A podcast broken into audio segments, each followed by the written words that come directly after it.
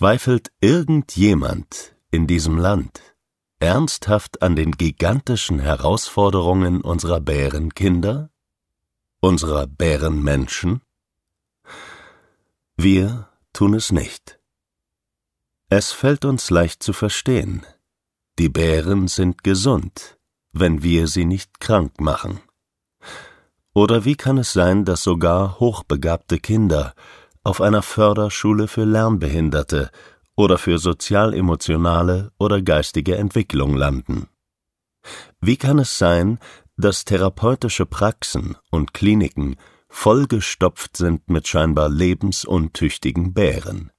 mit einer gigantischen Warteliste von tausenden weiteren, die händeringend nach Hilfe suchen.